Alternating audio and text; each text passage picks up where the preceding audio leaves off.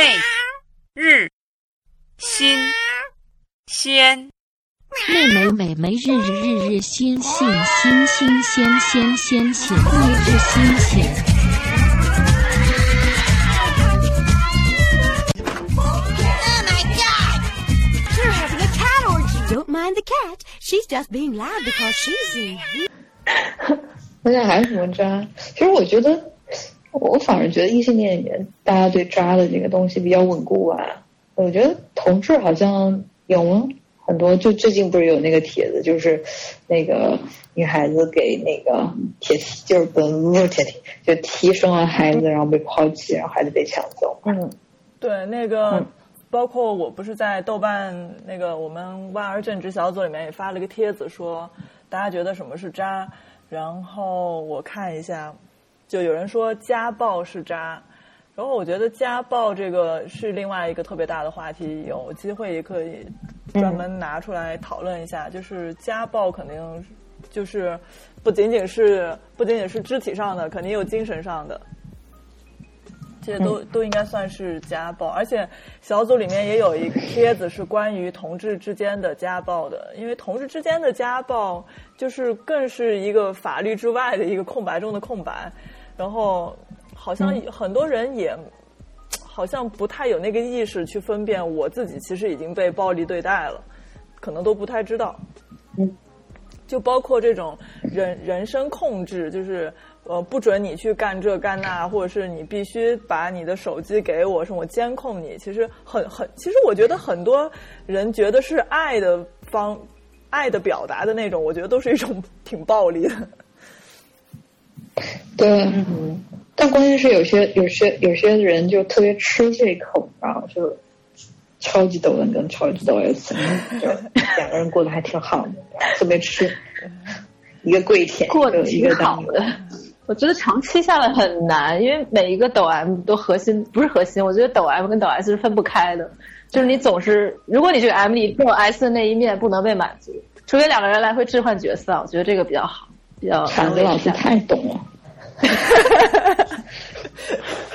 没没有 S 过的 M 不是好 M，对，嗯 反之亦然。然后组里面就有就有一个叫苏丽珍的同学说，明知道你明知道你喜欢他，好，我来念一下。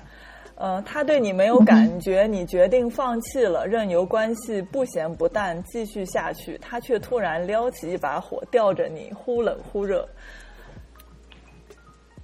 我觉得这个里面特别关键，我在我看特别关键的是，呃，就是我决定了任由关系不咸不淡的继续下去。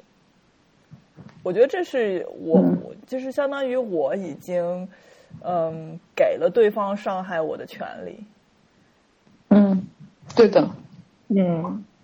不咸不淡，但是是一个什么嗯，这种属于恋爱恋爱初期吧，就是我觉得确实有这样的人，就是，嗯，他对你的感情可能就是可能十分零到十，他可能有三分，但是他就属于那种不拒绝、不主动、不负责，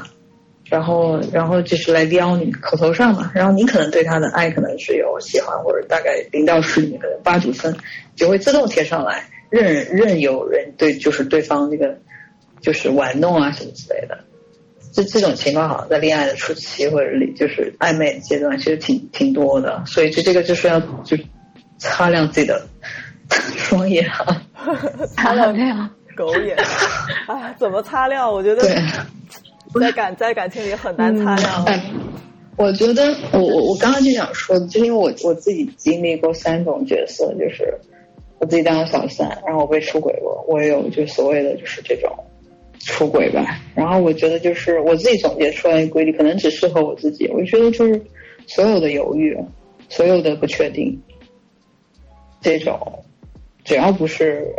就是让两个人关系越来越好的那种暧昧，而是就是可能有一种你被拖延，然后他可能就是你你有被感到力量在拉扯，就是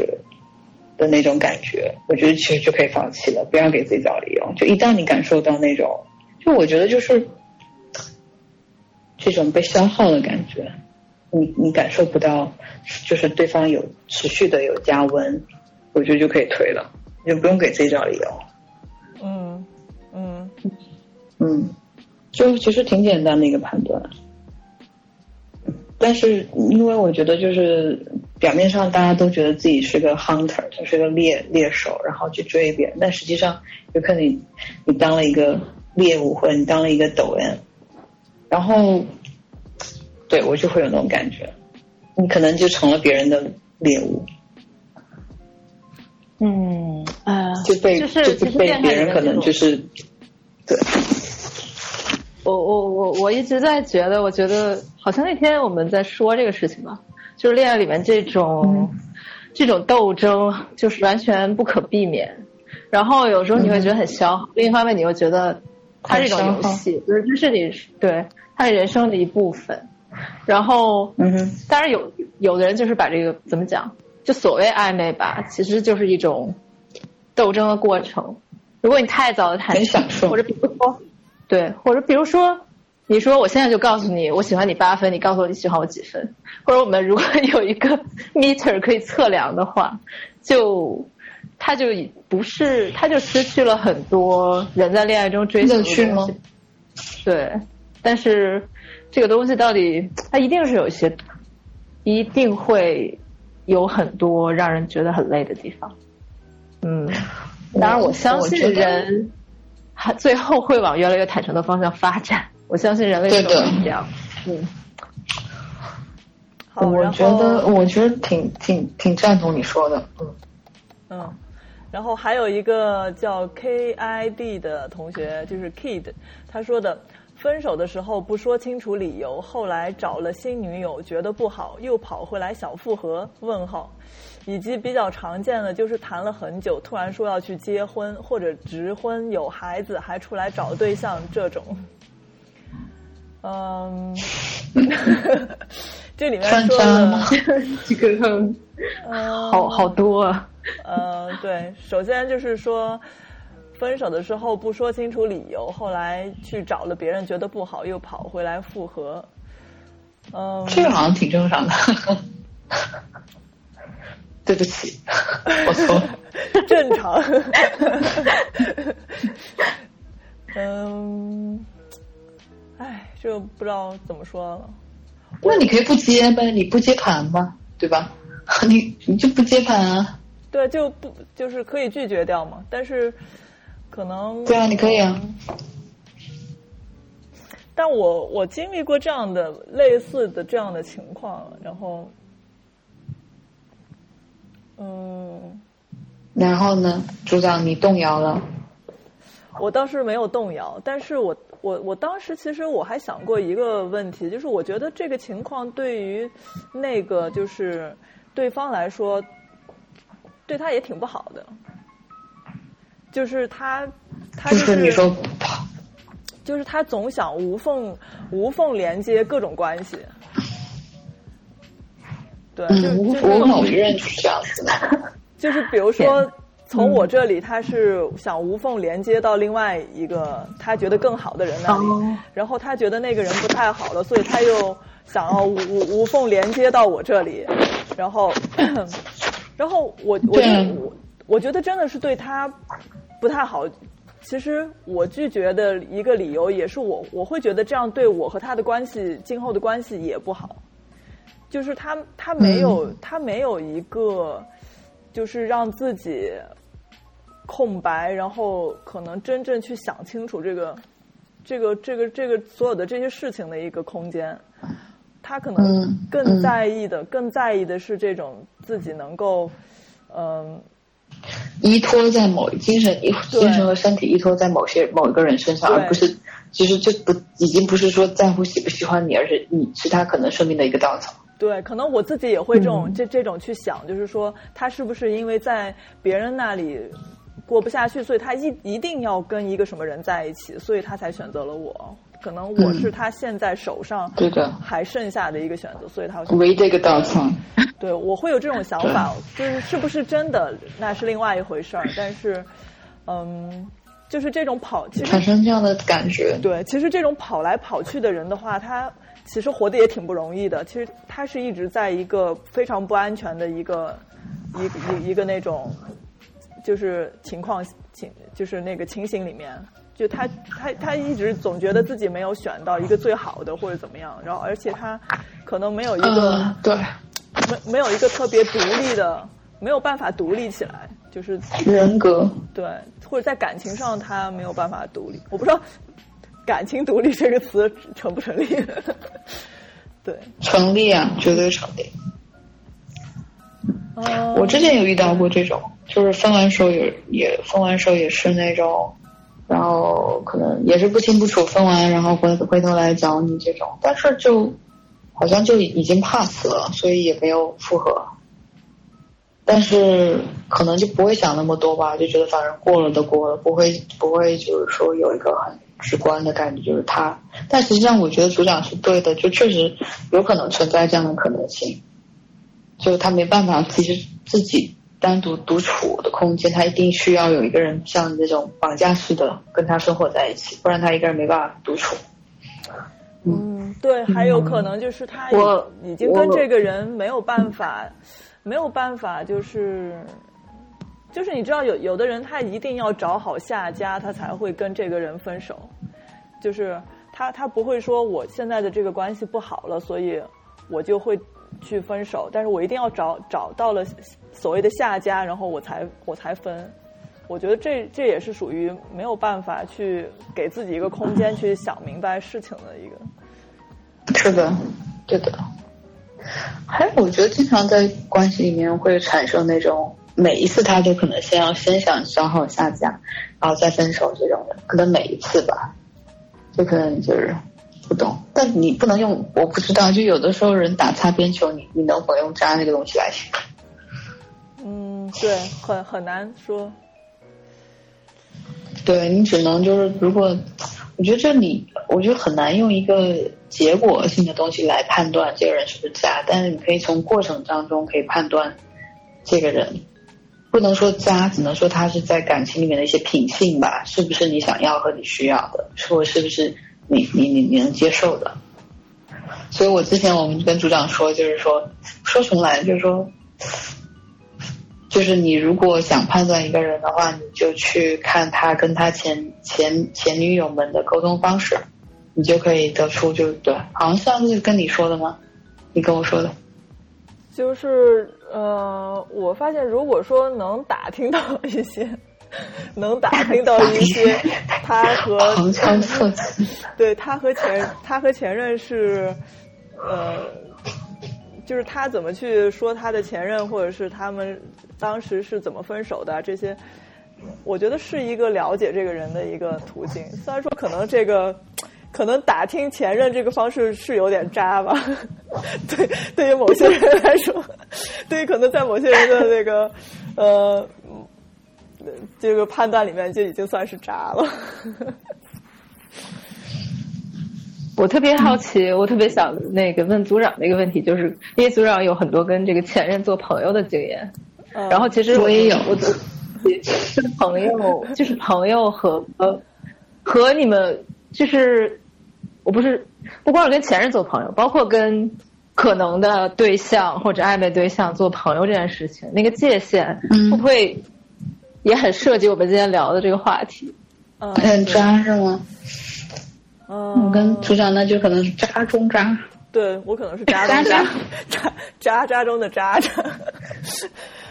呃，渣中渣渣渣中的渣渣渣。对我我我再说一点，因为因为我，呃，呃，我先我先说完，啊、因为我就觉得就是说你跟一个人，嗯，怎么说？就是在我我我最近的想法，就是你跟一个人做朋友，尤其是尤其是我们这种就是跟。就是基佬之类的，我们可可以跟女生，也可以跟男生，所以这个话，这个东西就很非常非常宽变的，然后就很模糊那个界限，然后我会觉得说，本身你跟一个做朋友，你出于一些你欣赏这个人身上一些特质，然后你觉得你们聊得来，或者认同他的价值观，但是走到亲密关系那一步就有其他的东西，可能添加了只是那么一点点的东西。那为什么离开了亲密关系，这个朋友关系就维持不下去，反而是一个很奇怪的事情？嗯嗯，啥意思？没懂。就是我知道，我知道你就是为就是亲密关系，反而你你你本来喜欢他的东，他还是那个人，你本来喜欢他的东西也都还在，然后对，就是这个意思。呃，我我我我组长先说吧。我好吧，我说一下我的这个就是前任做朋友这件事情，就是呃，就是我之前看见有，就是我们好像在小组里面也讨论过，就是有的人说的你是有多缺朋友，你才想跟朋友前任做朋友，然后。谁说的呀？但但是不是这这句话就是给我印象挺深刻的。嗯，我觉得所谓的做朋友，就是嗯，其实并不是那种特别好的朋友，你知道吗？只是只是说大家没有必要变成敌人，或者是没有必要就是嗯嗯老死不相往来。老死不相往来，就是像有一种有一种情况，就是刚刚铲子说的那种，就是我们可能在做恋人之前，我们的确是很好的朋友，只是后来嗯。我们变成了恋人，但是我们发现，就是在恋人这方面我们不太和谐，我们其实不适合做恋人，然后我们又后来又变成了朋友，这是一种情况，就是这是我是有经验的，呃，经历过的，就是因为我有一个呃，我之前的一个女朋友，就是某一任吧，就是我们其实是特别好的朋友，就是我们现在也是挺好的朋友，就是呃，当然我们不会。我们不会经常联系，但是如果说他出了什么特别大的事儿，或者是我出了特别大的事儿，我都会愿意跟这个人去商量一下，因为，嗯，因为之前我们在做朋友的时候，我们是就是三观很合的朋友，但为什么我们分手了呢？是因为，呃，就是具体一点讲，就是我和他在性方面还是非常的不和谐，就是他他还是倾向于就是男男男生的那种。然后他更喜欢男生的身体，或者他更喜欢跟男生做爱的那种感觉。然后，所以我们俩就是在这方面完全不行。然后后来我们就分开了，但是，嗯、当然也有一段时间是我们完全没有联系的。只是到后来，我们又开始因为一些什么事情联系起来的时候，其实我觉得那个时候大家更更轻松、更坦诚，然后更嗯包括就是嗯，像去年我和他又呃，平常我们都不怎么聊天。去年去去年就是我经经历了一次很惨痛的失恋，然后我就和他又聊起来，然后我就会发现啊，我们其实认识了已经有十十多年了，然后然后我们太更了解你。对他更了解我，然后呃，而且中途我们会聊到我们之前的关系，我们好像就会以一种更成熟的眼光去看我们之前的关系。我觉得就是我会看，我会看见一个人，我和一个人就是嗯。我们认识了十多年，然后我会看见大家都会在这个十多年里面的变化和成长，我觉得是一件变化，嗯、非常神奇的事情，非常幸福对，然后我我会觉得还挺开心的，对。嗯，但是当然非常赞同。对，但是当然我我也有过这个经历，就是我和嗯，我我我和呃对方分手了以后，但是我们也没有变成多么好的朋友，就是我们就是。有时候可能会，嗯、节假日 节假日问问候一下，或者是他有一个什么，呃，他有个什么忙需要我帮，或者是我有个什么忙需要他帮，就是，呃我觉得还是具具体情况具体分析。就比如说我和有有一任是我们俩是在同一个，我们是同行，所以有时候他特别想八卦什么事情，又八卦不了的时候，他会跟我八卦，就是我们行业内的那些事情？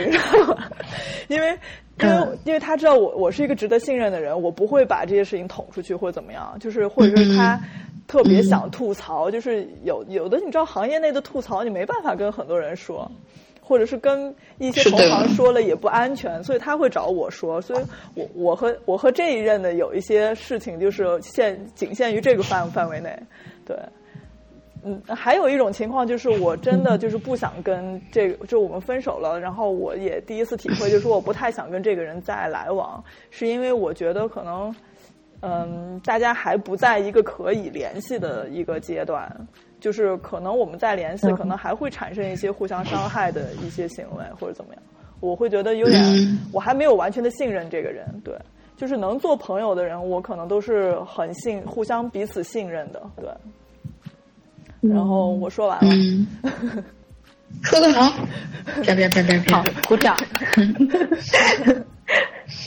因为有的时候我，我我会发现，你跟一个人如果交流很深的时候，哪怕嗯你们两个之间没有任何性方面的吸引力，就是你跟一个朋友比较近，然后交流的东西很深，他很了解你，也很了解他，然后其实就有的时候会出现一种很近似亲密关系里面那种矛盾的情况，就是你会发现，嗯，我又没有在跟这人谈恋爱，为什么我们吵起来了？就是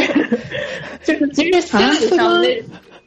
对我可能你比较少这样经验，我比较多，就是真的，你也是会。在某些人眼里，你也是一个渣。对非常非常渣，就好像不由自主的对对方产生了一些期待，就是觉得，呃，我们都已经是这么熟的朋友，你应该认同我在某些方面，但其实是不可能，嗯。就是任何两个人都不可能达到那种状态。嗯。嗯嗯，我跟朋友好像从来就没有出现这种状态，这样跟朋友的关系就一直，对，但是这，嗯，但跟亲密也是，唉我跟我我跟我某一任亲密关系做朋友的话，他就会死命还是会死命 judge 我，但我也搞不懂那个点在哪里，就是。就经常会来气什么之类的，就气我们之前，反正我我是其实我是没那么生气啊，就因为伤害嘛，这都是彼此相互伤害嘛，来吧，相互伤害这种。就你说，就是我伤害他多，你说我伤害他多，他伤害我少，那肯定都是对半的嘛，对吧？就是，但是我说实话，我没有太觉得就是我要去 diss 他，但是我就一直被他 judge judge，judge 到最后我自己忍受不了了，我说你怎么一直 judge 我？你真的就就就这种已经控制不住自己了，就是这种。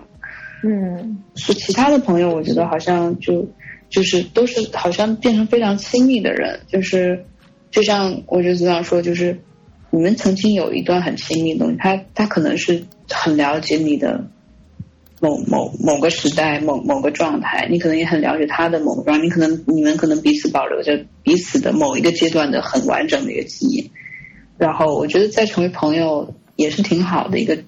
就是反正我是做不到那些老死不相往来，就老死不相往来这个动作我自己是很难受的。就是比如说你要是我某一任女朋友把我拉黑，我肯定会一直很难过。我就觉得嗯没有什么过不去的坎，大家既然就都过去了，也有新的生活开始了，为什么就是那段记忆不能让它慢慢的就把美好的留下来，把不好的就就消散掉了，就当朋友是很正常的，没有什么恨意啊，就都过去了嘛。你的是你的生活每每一年每一天都是在更新的，为什么就是那些过去的东西不让它来够呢？就觉得我的观念就一直这样，所以我就完全不理解，就是那种你分手了为什么不能做朋友，不能不能有做朋友的人，我就是完全不理解，完全不理解，可以说，嗯，嗯嗯，对，哎，虽然好健康啊。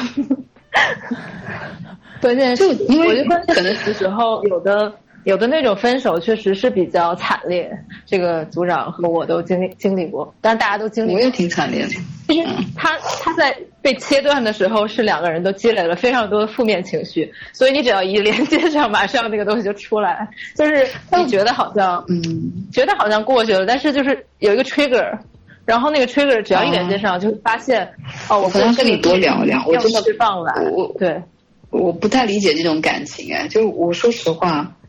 我就是就就过了就过了，真的就是过了就过，哪怕当时有可能两年没有忘记这个人，三年没有忘记，但是那些恨意或者那些东西，好像很容易就就放手了，就不会再就是觉得就过去了，因为你你也成长成另外一个人，他也成长另外一个人，就为什就不要再死守着过去那那那个田，然后那个可能枯萎的那个草呀地呀，然后不停的在咒骂那个东西，我觉得好像对我来说就是没有没有意义了。我可我可能记记性真的超级差，嗯嗯，当当我能理解，就是说你说的这种过了就过了，因为我也是那种记性超级差的，包包括是大家吵架的时候那种，就是那种呃翻小黑本儿那种，我都翻不出一个小黑本儿来，有的时候，所以我特别吃亏，有的时候。但是但是我能理解，就是铲子说的那种，就是嗯，就是好像所有的那些不好的那些感觉，好像是比如说。举一个例子，就是它是在、它是在一个箱子里面嗯，它是在一个放在一个盒子里面，但是某一件事情就像一个钥匙一样，就突然就能把那个东西给打开。所以有的时候我会为什么？我会觉得去避免，呃，去避免就是出现那个钥匙，或者是，呃，或者避避，我会觉得某某某可能某一些事情会变成那把钥匙去打开过去的那种那种东西。我明白了，我明白了，我应该是没有那把钥匙，可能我都在。我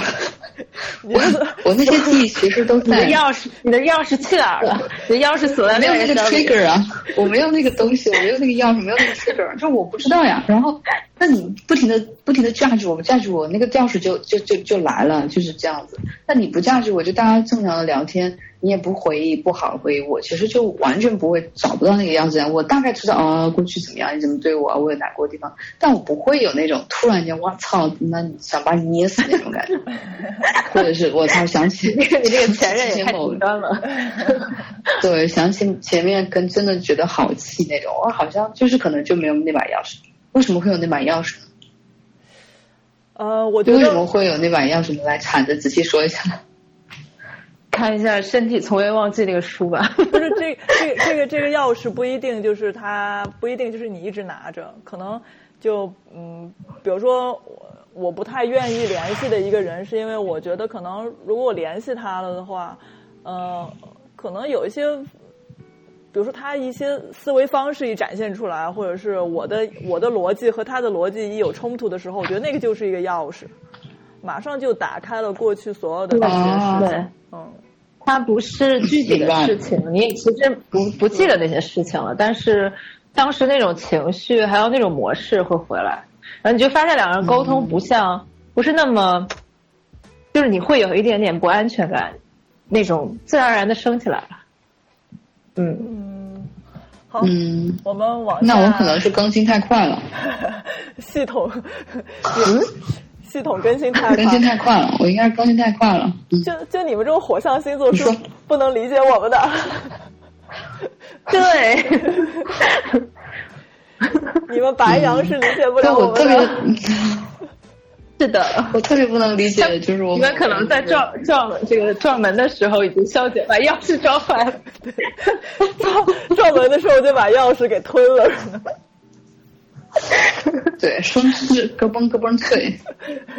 好，我们继续下一太个。可爱了，嗯，继续下一个，谈了很久，突然说要去结婚。那这个就是你的错啊，你干嘛要掰侄女呢？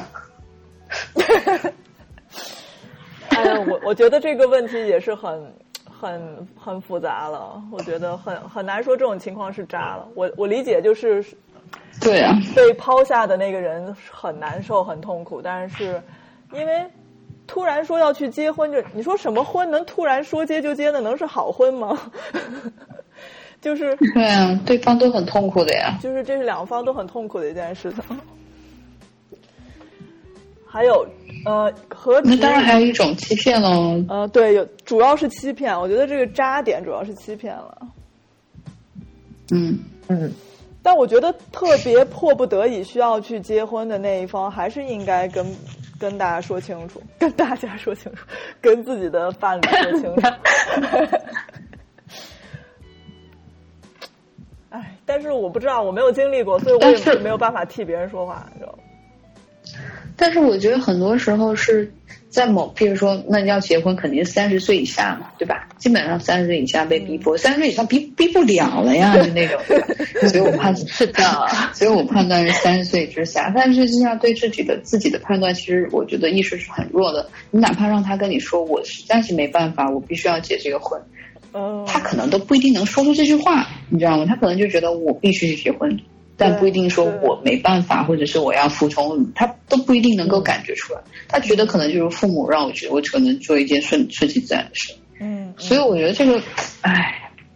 对对对，是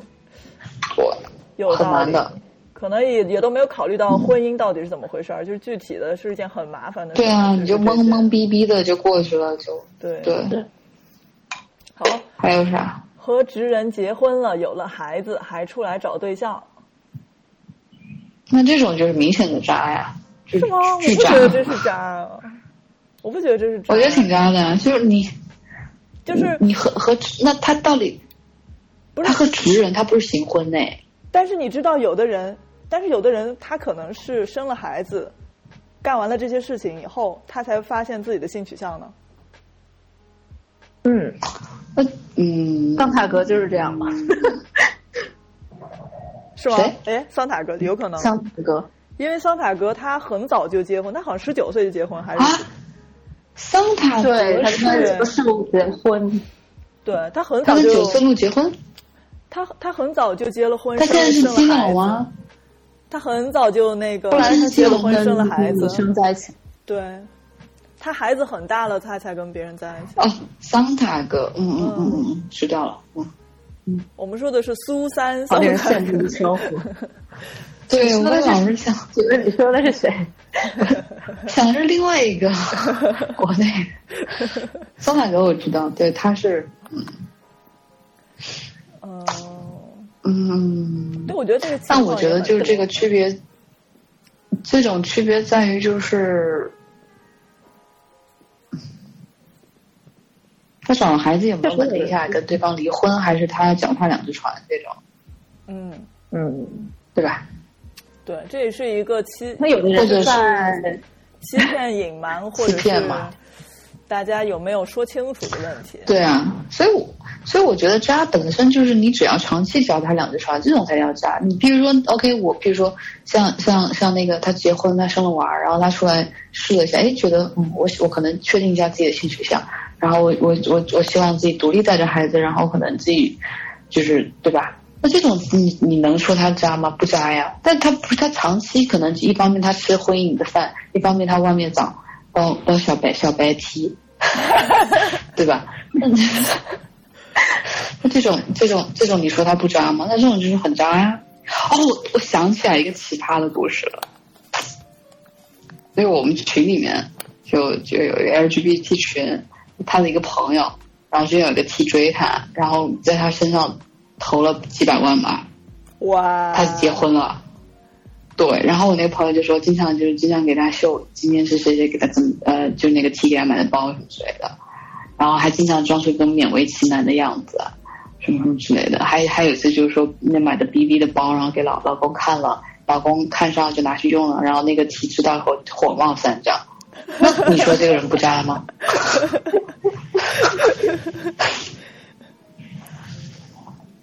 我觉得和、对啊和和已婚人士谈恋爱也是一门艺术，知道吗？就是你得怎么去平衡这些里面的事情。就如果说你知道我发小之前跟已婚，嗯，就如果你知道对方是有不会能离婚的，你还会不会选择跟？这也是一个选择，还有要不要跟他在一起？就怎么去处理里面的嫉妒啊，或者是，我觉得好难哦。我发小就是这样子啊，他跟了一个就是已婚的，就是在一起三年，然后人家也没结婚，在人家嗯就是因为他，因为我发小后来退出了，就她老公也知道，后来人家后来就是人家夫妻两口子把这事儿把把自己的心结彼此都打开了，因为我发小，因为他的幸福美，满的夫妻生活，对啊。对，然后 两个人变了他两个两个人因为我两个人因为我发小，然后彼此打开了心里的心里的结，你知道吗？彼此就是互相坦诚啊什么之类的。阿弥陀佛。变成变成了变成了人家夫妻关系的润滑剂。润滑剂。对，你说渣吗？对吧？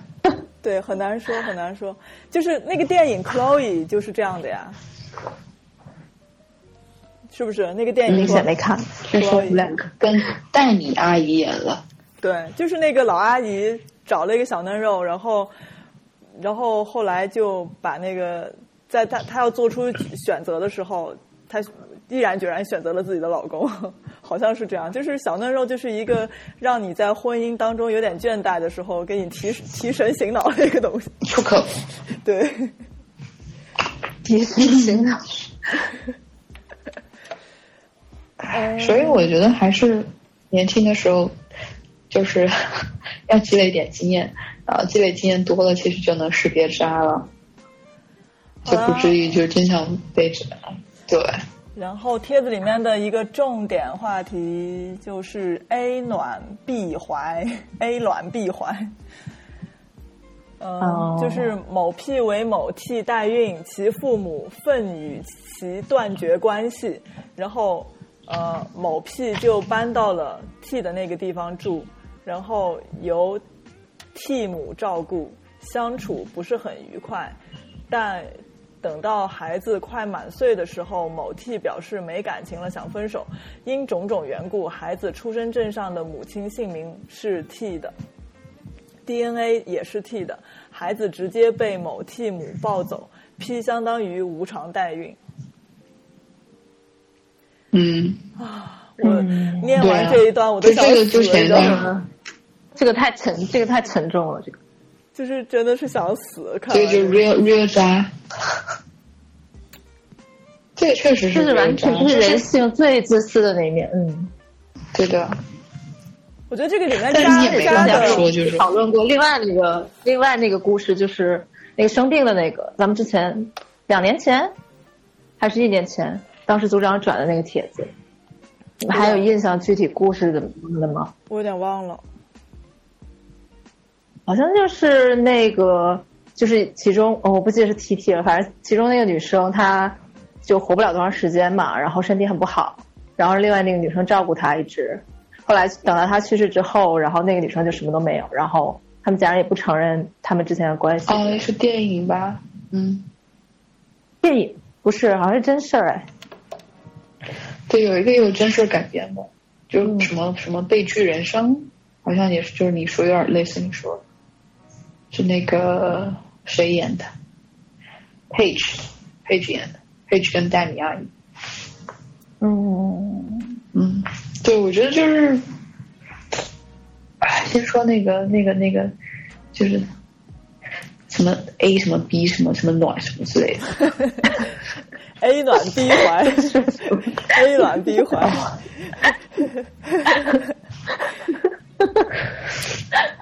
呃，我我觉得这里面扎的好像都不不是一一个两个人了，就是包括比如说第一句话就是，嗯、当这个 P 的父母知道了这件事情以后，就与自己的孩子断绝关系。我觉得这个都已经是一件很悲哀的事情了，就是因为在社会上，其实你的家庭对你的支持还是蛮重要的。我嗯特别我想说的是，嗯，我想说的是你，他这个就典型的父母拿他自己的道德观去套在这个孩子身上，但他完全不去看这个真实的人是什么样子，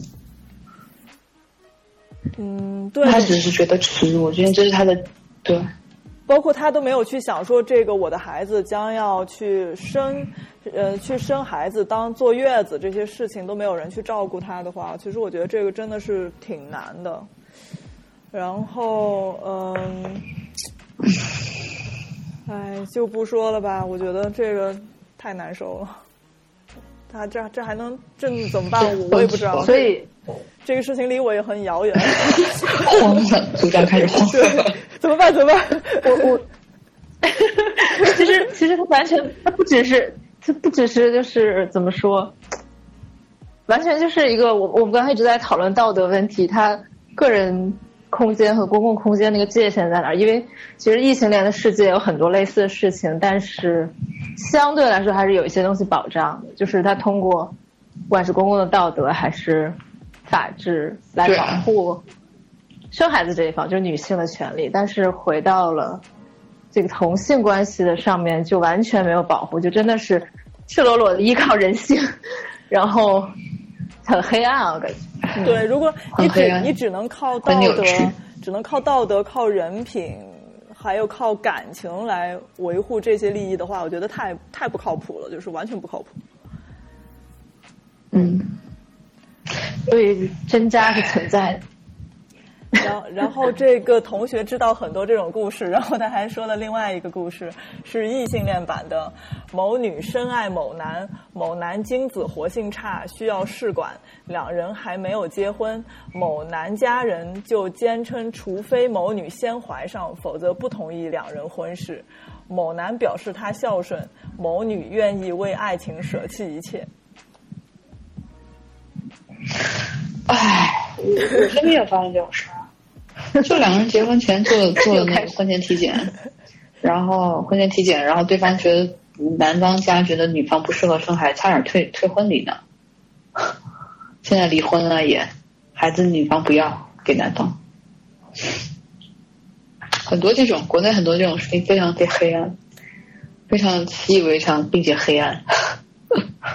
嗯，那就是像其实像铲子说的，嗯 其实这些情况在异性恋那边就是可能已经很多了，在同性这个里面很多对你更是没有办法去走一个法律途径，或者是保证，对的，很难。嗯对的。因为我觉得同性主要是人们去接受那个道德观的那个难度更大。就譬如说，你异性你结婚，你可以去，你甚至可以指责这个人很渣，呃，你起码还有一个社会上所谓的社会上公共的一个道德观念在里面。你同性的话，你这样做，很多人不接受的。就就是他父母，父母首先都想到的是我被套上这样的东西，我被套上同性恋的女人，我要跟你断绝关系。我不愿意看到你是什么样的人，我只愿意被那个道德所谓的社会道德先先给套在自己身上，嗯，这个是很很可怕的一件事情。对，所以就是他的观念是先入为主的。对，所以像像像我在但是我觉得我嗯，嗯，谁好铲子先说。我我 谢谢。我刚才想说的是，我之前我忘了是听谁的讲座在说关于女女性的特质，就是女性的特质其实很大一部分，比如说包括母性，包括我我是在刚才听到说那个说那个女生为了爱牺牲，其实就是这个表达，就是女生会为了爱牺牲，就因为你牺牲的东西，就一个男生说他为了爱牺牲的时候，他牺牲的东西不一样的，就是这个生理的东西是很界限是很清楚的。然后他之前就是之前有说关于女性的力量在于哪儿，其实很大程度上是在于一个某种奉献和牺牲的精神，当然它有个界限。然后哦，我记得我想起来了，是这个戴锦华当时讲的。然后他说在，他说在一些比如说，呃，当选类似选基层干部之类、选村长这种情况下，当这个村子已经陷入绝境的时候，然后他们通常会选出一个女性领导，就是 就是因为他的他在那个情况下，他需要一个人去无私的做很多事情，才能让这个地方活起来。然后，但是其实这种女性的力量，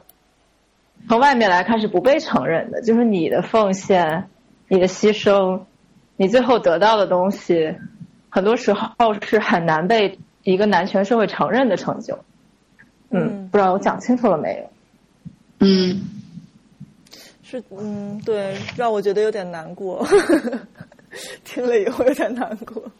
就是就是瞬对，因为瞬间想到了一万件件事情，传统的，嗯。就是瞬间想到了一万件事情。就比如我们传统的异性恋家庭，一个男性他的成就是看得见的，就是别人都会称赞或者这个那个，但是女性在背后做出来的牺牲，所有的东西其实全部是自己的资源，然后没有这些可能，可能她比如她老公什么也做不成，但是她在这个社会上很多时候是不被承认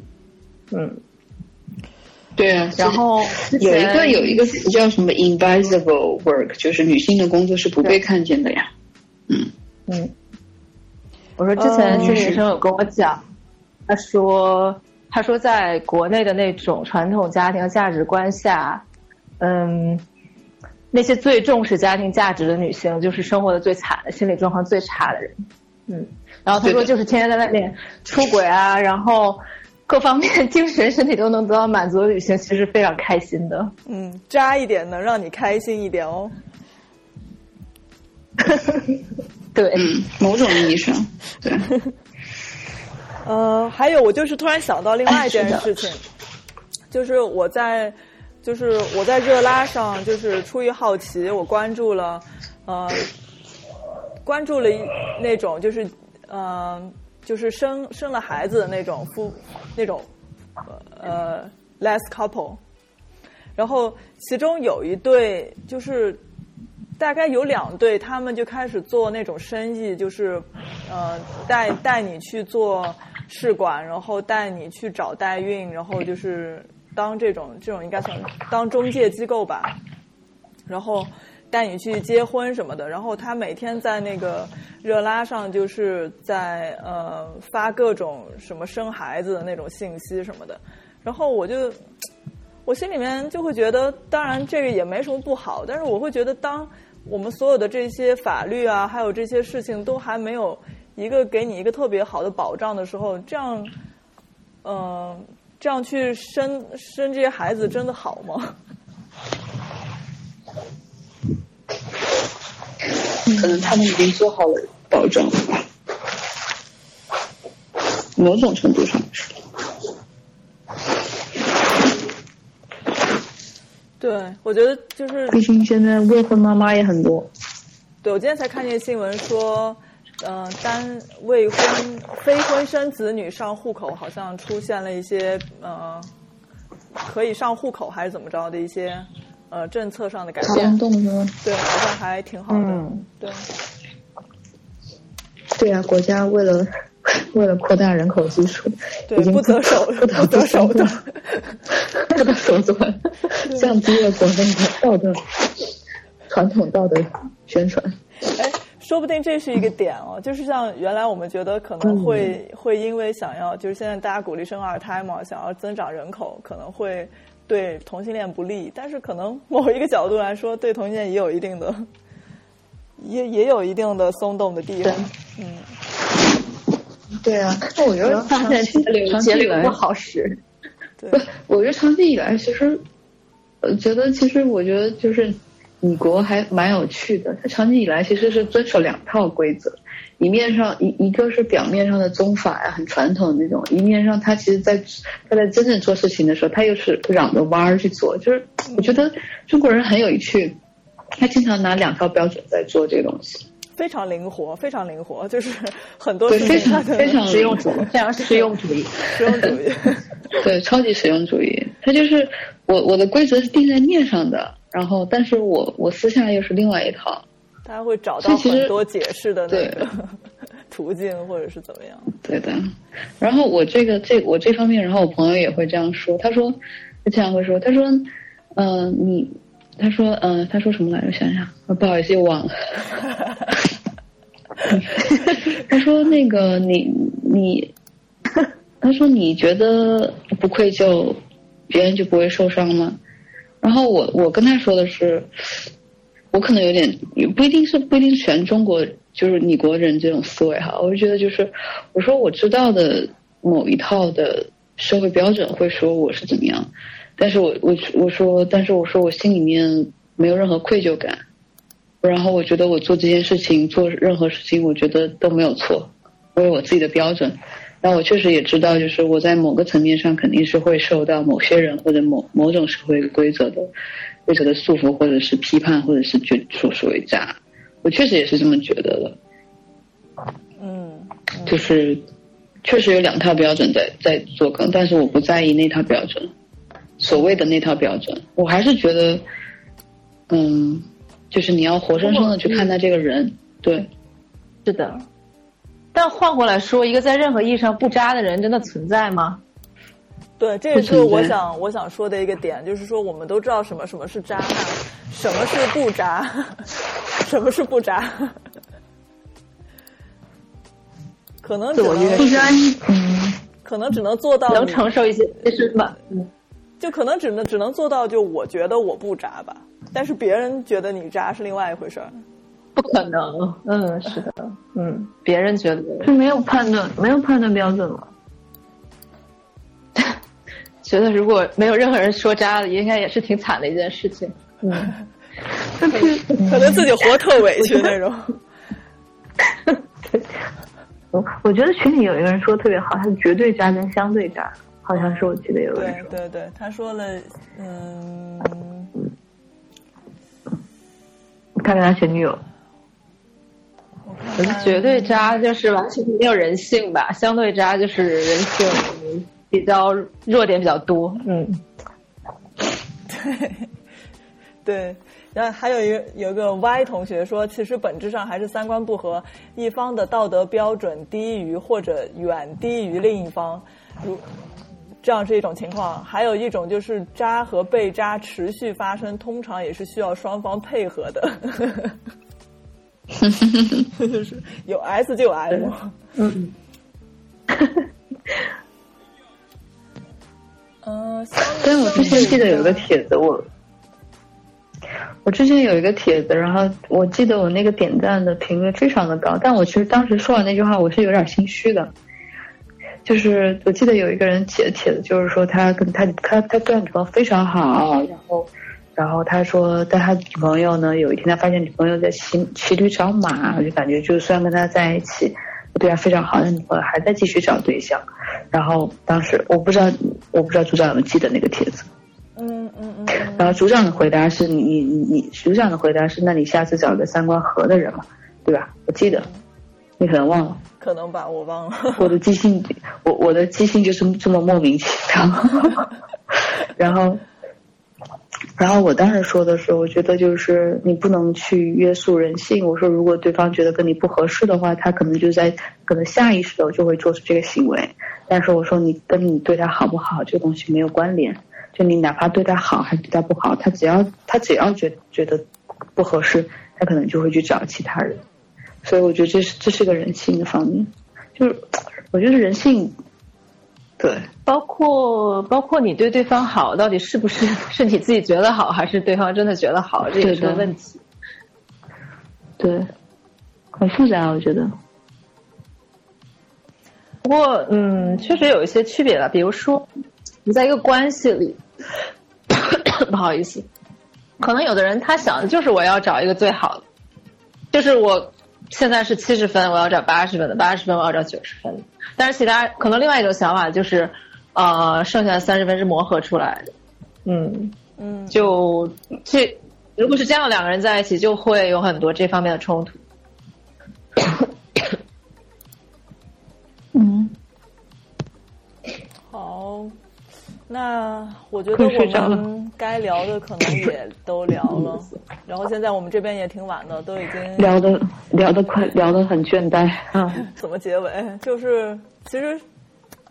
你，我觉得没有人能做一个彻底不渣的人吧。然 后就是主要还是我们要在除了除了说你用渣骂人以外，你想。非常轻易的把什么事情归为渣的时候，还是嗯，再多一个心眼，或者是稍微多花一点力气去想这件事情到底怎么回事儿，然后对方到底怎么回事儿，我觉得那可能会更好一些。是，嗯，好的，那就这样，嗯。拜拜，拜拜，晚安，拜拜，嗯嗯。因为时长的缘故，这个话题被分成了两期。如果你喜欢今天的节目，欢迎通过我们的网站收听下载，或者使用泛用型播客客户端订阅。也热烈欢迎到豆瓣弯儿正直小组与我们讨论。弯曲的弯，而且的而，正常的正，直人的直。而且加入小组之前，请认真阅读入组规则哦。